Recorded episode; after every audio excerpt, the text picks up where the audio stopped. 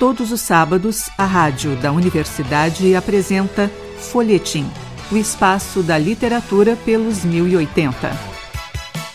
Folhetim, produção do Departamento de Jornalismo da Rádio da Universidade.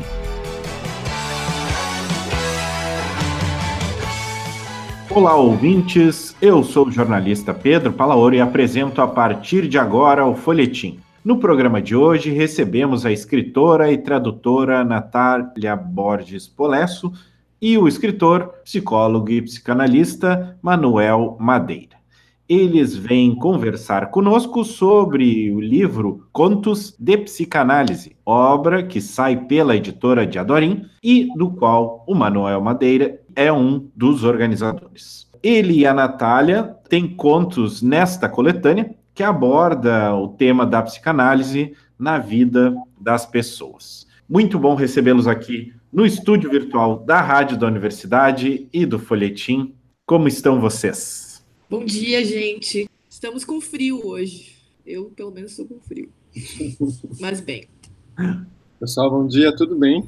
Manuel e Natália, como que foi para vocês pensar esses, esses contos aí? A Natália tem um conto bem bem interessante, né, do, do livro, e o Manuel também ter, deve ter tido uma outra experiência também como uh, organizador, né, dessa coletânea. Queria que vocês falassem um pouco como que é pensar esse tema, né, uh, tanto como um tema contemporâneo, como um tema tão importante nesse momento da história, nesse ano que a gente vive, no qual as pessoas tanto precisam, né, uhum. de psicanálise. Eu estava pensando nisso ah, hoje, ontem, hoje de manhã, que estava chegando perto o dia da, da nossa conversa, né? E aí me perguntei, mas qual, mas qual, qual narrativa que não é uma narrativa de análise, é uma narrativa que a gente se pensa, né? uhum. uh, e aí fiquei pensando nisso, né? Porque quando a gente recebeu, quando eu, quando eu recebi o convite, né, para escrever o, para fazer a participação na, na, coletânea, era um convite bastante aberto, né? Era um convite. Não, não tinha muitas. Não tinha muita muita regra, assim, o que foi legal para escrever, né? Era mais assim, ah, a coletânea é essa, vamos, vamos pensar nessa direção. E apesar do, do, do, meu conto ser um conto bem até caricato, eu acho, assim, né, de uma sessão, ele também é um conto sobre amizade, ele é um conto sobre encontro, né? Ele é um conto sobre. É um conto que tem humor, vai ser sobre questões é, profundas, mas engraçadas. Então, me senti muito à vontade de, de, de colaborar com a coletânea e, e gostei do resultado e, e gostei muito da diversidade dos contos, né? O que, o que me, me, chamou bastante atenção, assim, foram contos bastante diversos. O Manuel, que deve ter tido uma, uma surpresa, uma boa surpresa aí quando organizou. Sim. Não, é assim, até é, a, a editora me contatou e disse, ah, a gente queria fazer um livro Contos de Psicanálise, que a editora tem livros assim, Contos de Porto Alegre, Contos de Contos Tchecos. Eu, tá. Então, né, mandei essa ideia para as pessoas, e acho que é isso que é interessante, é, é pegar o que reverberou, o efeito que produziu nas pessoas. Ó, faça um ponto de psicanálise. E aí, é, o pessoal escreveu sobre a loucura, sobre, né, sobre... Acho que o interessante, teve o Kupinski, por exemplo, Alexandre Kupinski escreveu sobre algo que parecia uma atenção flutuante de um observador do cotidiano, entende? Então, acho que é isso que é interessante, não é dizer assim, não, mas o teu conto foge do tema porque ele não é de psicanálise.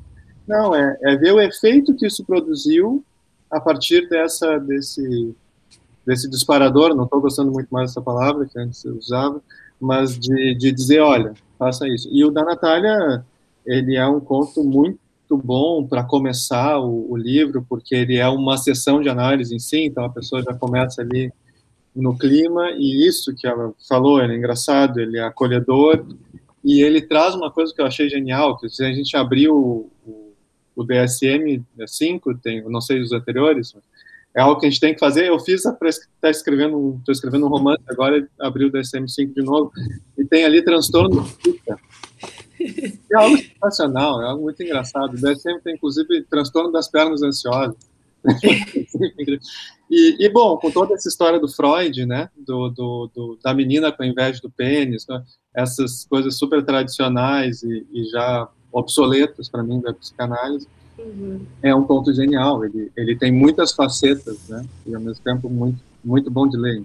Ah, hoje em dia, uh, sim, é um momento de, de muita procura, né, por, por psicanálise. Os, os, os lugares, as clínicas, os consultórios estão cheios, então talvez isso ainda uh, interesse mais as pessoas. Vejo amigos ligando, se perguntando, amigos da, uh, enfim, de amigos e querendo saber, querendo conversar com alguém hoje, porque o sofrimento está bastante agudo nesses tempos. Uh, Manuel, iniciando por ti, agora que tu uh, terminou a tua fala, como que foi pensar para ti essa coletânea, tendo em vista que a psicanálise também é uma, uh, uma temática pós-moderna da ficção, assim, né? de várias formas. A gente tem aí séries na TV, outros livros que abordam isso. Como que tu vê essa abordagem atual desse, desse tema, assim, essa tentativa de entrar dentro do consultório a partir da ficção, né? Uhum, uhum. Olha, é difícil. As perguntas do, do, do Pedro são sempre muito difíceis. Depois vai passando o tempo, eu vou me dando conta de ver ter respondido assim ou assado. Eu acho que eu vejo com, com, com bons olhos, eu, enfim, Uh, adoro poder ver a psicanálise em outros lugares, né? Uh, em outros estratos da cultura, inclusive. A ideia é que é que seja algo popular, é o que a gente quer, por exemplo, com a literatura, né, que a psicanálise não seja algo elitista, que eu adoraria de ver uh, psicanalistas escrevendo e estar tá em, em, sei lá, banca de jornal ou em qualquer lugar, que seja algo popular, né. Eu fui durante o tempo, uh, trabalhei na, na na clínica de atendimento psicológico da URGS, né? E é muito impressionante tu ver, assim, às seis da manhã as pessoas estão em cadeira de praia sentadas na frente da instituição, porque elas querem conversar com alguém, entende? Elas estão ali e, é, e, e mesmo trabalhando com isso, eu entrei, então já faz uns 20 anos que eu entrei, né, na psicologia, então trabalhando com isso há 20 anos, eu me impressiono, né? Porque a, a pessoa está ali sentada porque ela quer conversar com alguém. Eu preciso falar com alguém. Né? Então, quanto, quanto mais houver essa, essa inserção da psicanálise na cultura, para mim, mais legal, né? Há uma dificuldade nesses, nessas produções que fazem a cena da análise, é um pouco tirar o, o do analista sua posição egóica, né? E aí, de novo, né? Estamos aqui com a Natália, o conto da Natália faz isso muito bem. O analista olha para ela e te faz uma cara, assim, ele, ele não, né? Porque tu tem um personagem ali que às vezes é o personagem principal, é o próprio analista, e bom, mas o, o psicanalista ele não ocupa tanto essa posição egóica, né? Então a gente vê ele dizer algumas coisas que o que um analista nunca diria, entende? É, então tem algumas coisas assim, né? Tem um, tem um livro que joga um pouco com isso agora, que está tá muito em voga, que é o do O Avesso da Pele, né? E eu acho que funciona bem, porque é um menino de 22 anos imaginando que é uma análise, né? E aí ele imagina que o psicólogo diz, não, a vida é como um frescobol, a gente não deixa a bola cair, entendeu? E aí ele diz, a Freud não sabe nada, como se o Freud dissesse, o Freud diz muita bobagem. Assim, hoje lendo, ele diz muita bobagem, mas apesar de ser um sujeito genial, ele dizia, né, as suas, as suas bobagens para um leitor de, de hoje em dia. Mas ele nunca dizia, olha, a vida é como um frescobol. Então é, é, engraçado ver, acho que ele joga com isso, como um menino de 22 anos uh, veria e, e, e, achando que isso é Freud, acho legal, acho que todos os jeitos de, de abordar eu tenho gostado, assim, apesar de ver essas dificuldades como nas séries. Enfim. Natália, e como que como que foi para ti pensar esse tema, né? Tu em outras em outro, outras histórias tu, tu já pensou isso? Tu já é, teve a intenção de abordar essa questão uh, tanto das sessões, né? Que nesse momento tu aborda, mas trazer as temáticas, né? Que se abordam dentro de uma sessão. Pois é, é engraçado, né? Olhando em retrospecto, eu estava pensando outro dia, é, no Amora tem, tem contos em que as pessoas estão numa sessão, no controle, né? Tem, que é o meu romance mais recente, tem né, a pessoa sendo atendida, porque, enfim, ela está em sofrimento, tem outros problemas ali que, que agravam, né? Então, sempre tem essa presença, né? Dessa, desse tipo de conversa. eu não sei se eu diria que é um tema, porque eu acho que dentro, dentro dessa do que a gente imagina que pode ser essa relação ou que pode ser essa essa cena, né? Vários temas se desenrolam, né? Por exemplo, no no conto que eu apresento aqui, que é o roteiro, ele é, ele é no formato de roteiro, né? Que, o que traz todo, toda essa ideia de, de cena mesmo, né? De imagem que eu, que eu queria para o texto, assim, né? E, mas ele é, um, ele é um roteiro para o fim de uma amizade, então ele, ele vai falar sobre isso, né? Ele vai falar para além da, da personagem que chega com esse problema, entre aspas, né? Ela, aquela, aquela apresenta como um problema, né? Uh, tem, a, tem esse outro problema que ela, no fim, ela está encerrando uma amizade ali, porque. E, é, e, é engraçado porque o Marco é uma pessoa real, né? O Marco é um poeta, psicanalista, e é meu amigo, né? Então também fiquei me colocando nesse lugar assim de, de, de imaginar, de imaginar essa cena, de imaginar isso né, acontecendo, não, não aconteceria, né? E a, e a, única coisa que o Marco fala do, do, é engraçado, até a única coisa que o psicanalista fala na sessão toda é uma pessoa, uma pessoa que tem uma vida pública, né? Ele só faz essa intervenção e o resto ele se comunica só por caretas, né? Por, e, e, e meio que fica na, na, imaginação da, da, da Natália, personagem, o que é. Usei meu nome ainda por cima, né? Uh, fica um pouco na Natália, personagem, a a carga de, de imaginar o que, que o analista está pensando, né? E eu acho que um pouco é isso, né? Um, um pouco da, da conversa, né? Um pouco da, da análise, do, da, uh, talvez muito, né? Seja isso, seja essa fabulação. E, e essa fabulação é algo da literatura, né? da uhum. narrativa, né? Essa fabulação do, do, fato, essa fabulação do acontecimento é algo da narrativa, é algo que está presente no, no, sempre no processo de, de escrita, né? Então, eu particularmente me senti muito à vontade, apesar de não ter nada a ver com a área, né? De, da, da psicanálise, eu acho que a, a intenção era essa, né? Trazer, trazer isso, como o Manuel falou, trazer isso para para o público, né, em geral, trazer isso para o leitor, né, não, é, não, é um leitor especializado, é, é, qualquer pessoa que pode se identificar uhum. ali com, com esse olhar, né. Então, para mim, foi uma experiência legal trazer isso. Manuel, a, a intersecção entre a ficção e a análise ou a terapia é elas existem de várias formas, né? Como que, como que a gente pode pensar como na escrita também como uma forma é, de análise do autor?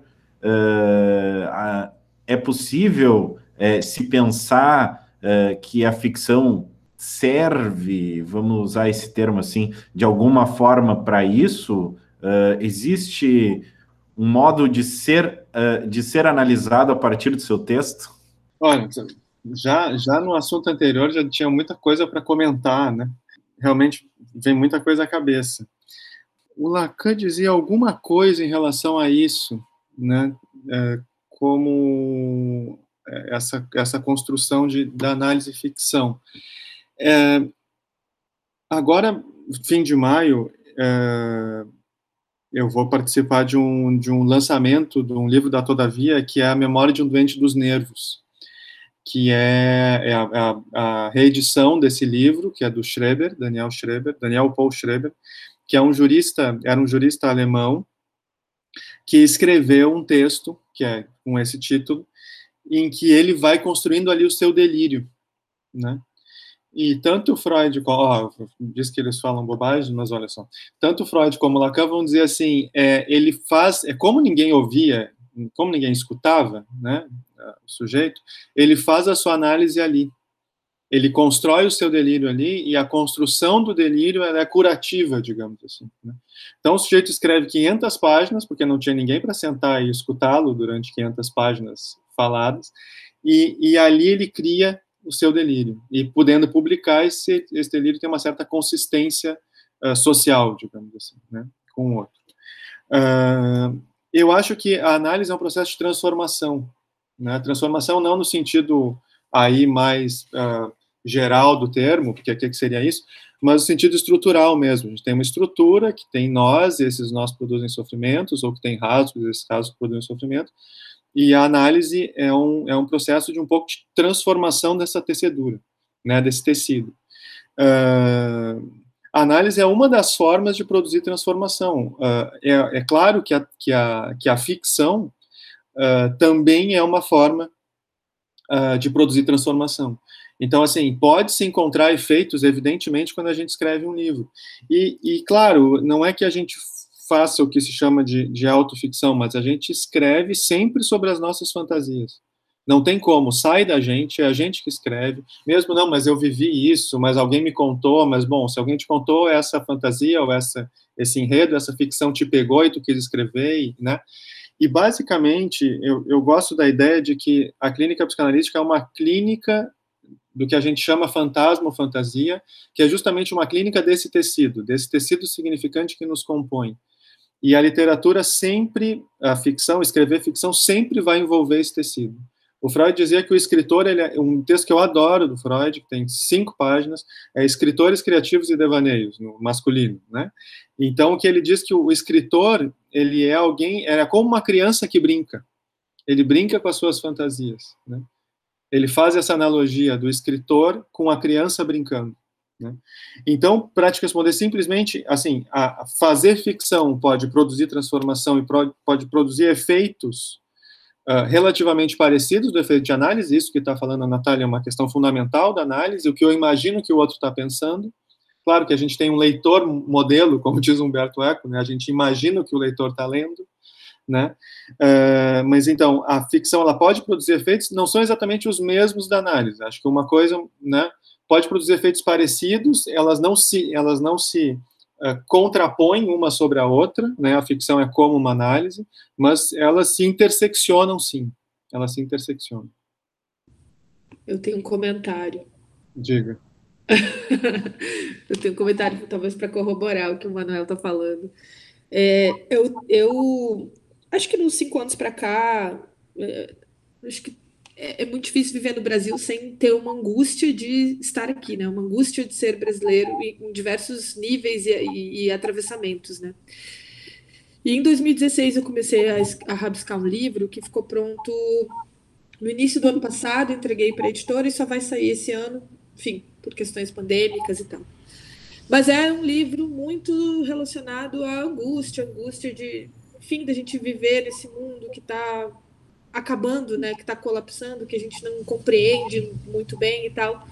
E eu gastei lá quatro anos escrevendo esse livro e eu achar, e assim, né, tendo várias ideias sobre o livro e tal, mas fui lá, gastei quatro anos criando essa narrativa com esses personagens, com esses problemas, reproduzindo essas angústias, tentando fazer essas coisas. E eu fui entender esse livro a duas sessões de análise ante, na, minha, na minha sessão de análise anterior, assim, é, da semana passada, que eu tive uma, uma coisa, assim, eu fui, eu estava conversando com, com a minha analista, e daí eu, eu simplesmente pensei, meu Deus, eu, eu entendi, eu entendi por que, que eu me dei o trabalho de ficar quatro anos em cima dessa história, fabulando esses fatos, tentando construir essa narrativa. Mas eu não tinha entendido. Se não fosse aquela conversa, aquela troca, aquela, aquele estar ali, né? Eu não, eu não teria, talvez eu não teria entendido dessa forma. Então, eu acho que quando o Manuel fala que elas se interseccionam, que, que pode acontecer um processo né, num lugar e em outro, tem muita gente que fala em escrita terapêutica, por exemplo, né? Eu acho que sim, que essas coisas podem acontecer, mas, mas acho que tem esse momento da, da conversa, né? Tem esse momento da elaboração que, que, que vai para outro lugar, né? Sim. Então, só queria comentar Não, isso, porque eu concordo com o que o Manuel falou. A entrevista pode ter uma hora, porque eu tenho. eu tenho um monte de coisa, tem um monte de coisa para dizer, né? Claro, isso que diz a Natália é bom, é que a análise ela é dialética, né? Então, por isso ela tem essa diferença evidente. Mas, enfim, teria um monte de coisa para dizer. não, é... e outra, Manuel, eu, eu, eu, fui, eu fui a leitora que eu não esperava, porque eu não tinha entendido até entender. Claro, mas então, assim... mesmo que a gente imagine o leitor ou o interlocutor, isso é falho também, né? Sempre cai nesse abismo. Claro, claro, claro, mas imaginar o, imaginar o interlocutor é o que mais legal. Assim, tem várias coisas para dizer, mas eu acho muito engraçado, às vezes, algumas coisas assim. Quando você vai escrever um romance, defina qual é o conflito. O conflito muitas vezes é inconsciente, a gente vai descobrir dez anos depois do que a gente escreveu é. né? E depende da pessoa que lê também, te diz, nossa, eu acho que eu escrevi por causa disso, e, e sabe? Uh, o Freud tem um texto muito legal, que, é, que é também a negação, eu acho. Verneinung, em alemão, eles traduzem, acho que ficou a negação. E aí é o, o cara, o Freud diz assim, mas quem é essa pessoa no teu sonho? Ah, tu tá pensando que é a minha mãe, né? Tu vai dizer que é a minha mãe. então, assim, isso é muito legal, o que, que a gente pensa que o outro está pensando, que também diz da gente, né? De certa forma, também diz da gente. Tem uma... Desculpa, Pedro, vou, vou, vou recomentar, vou fazer... Tem uma outra coisa uh, muito, muito legal, quando eu estou dando oficina, por exemplo, tem todos esses exercícios, né, de definir conflito, não sei o quê, né, vamos organizar, como é que a gente...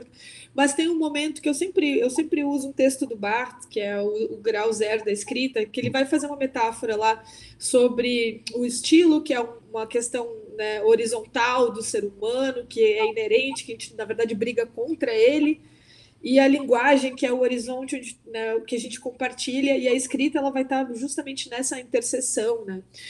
E parece um cálculo muito fácil, mas não é. E aí eu sempre falo né, para as pessoas que estão fazendo oficina comigo que tem que dar espaço também para o mistério, para as coisas que a gente não entende, porque não adianta a gente querer uh, se apropriar desse processo integralmente, né? Não, não tem como, né? É um exercício vão. Eu acho que se a gente entender que tem essa parte mistério, eu chamo de mistério, né? Que tem o mistério da escrita, a, a coisa é muito melhor, porque a gente trabalha com outras com outros elementos, eu acho que, que vão dar corpo também e, e vão vão criar, eu acho que esse campo de, de inferência, né? Esse campo maior de inferência, onde, onde usando uma expressão da matemática, mas onde o leitor vai vai poder criar suas próprias conclusões, né? Eu acho que aí tá a beleza da, da criação, né? Da narrativa, da literatura.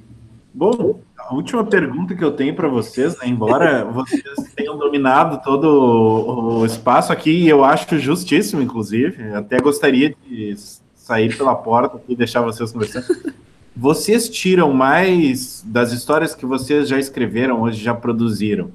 Vocês tiraram mais, mais histórias da análise ou vocês mais entenderam as próprias histórias nas análises de vocês? Natália. Agora tu me deixou sem resposta. eu não, eu não, eu não sei fazer esse cálculo. Realmente, assim. Eu acho que eu nunca tinha, nunca tinha pensado nesses, nesses termos. Eu sei que, assim, acho que considerando o que a gente falou, é algo que tá. É uma presença, né?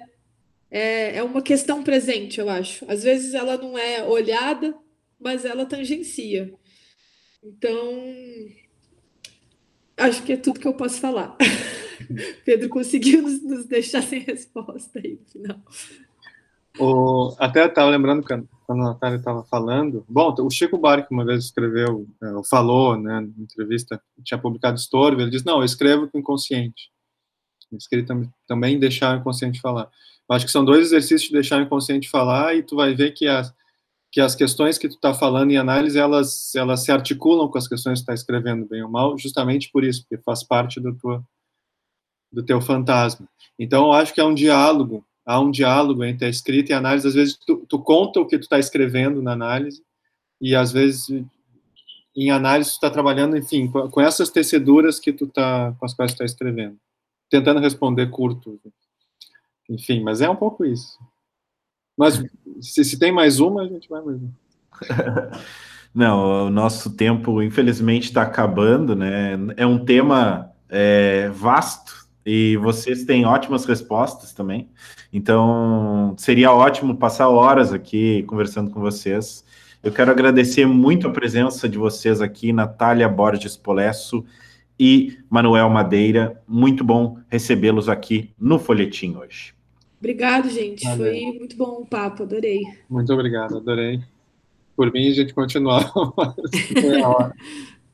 Hoje, no Folhetim, conversamos com Natália Borges Polesso e Manuel Madeira.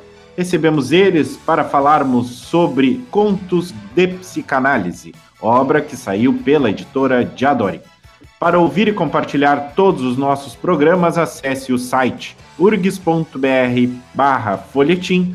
A apresentação e edição deste programa ficaram a cargo de Pedro Palaoro. A produção foi de Débora Rodrigues. Folhetim volta na próxima semana. A todos os ouvintes desejamos uma semana de ótimas leituras.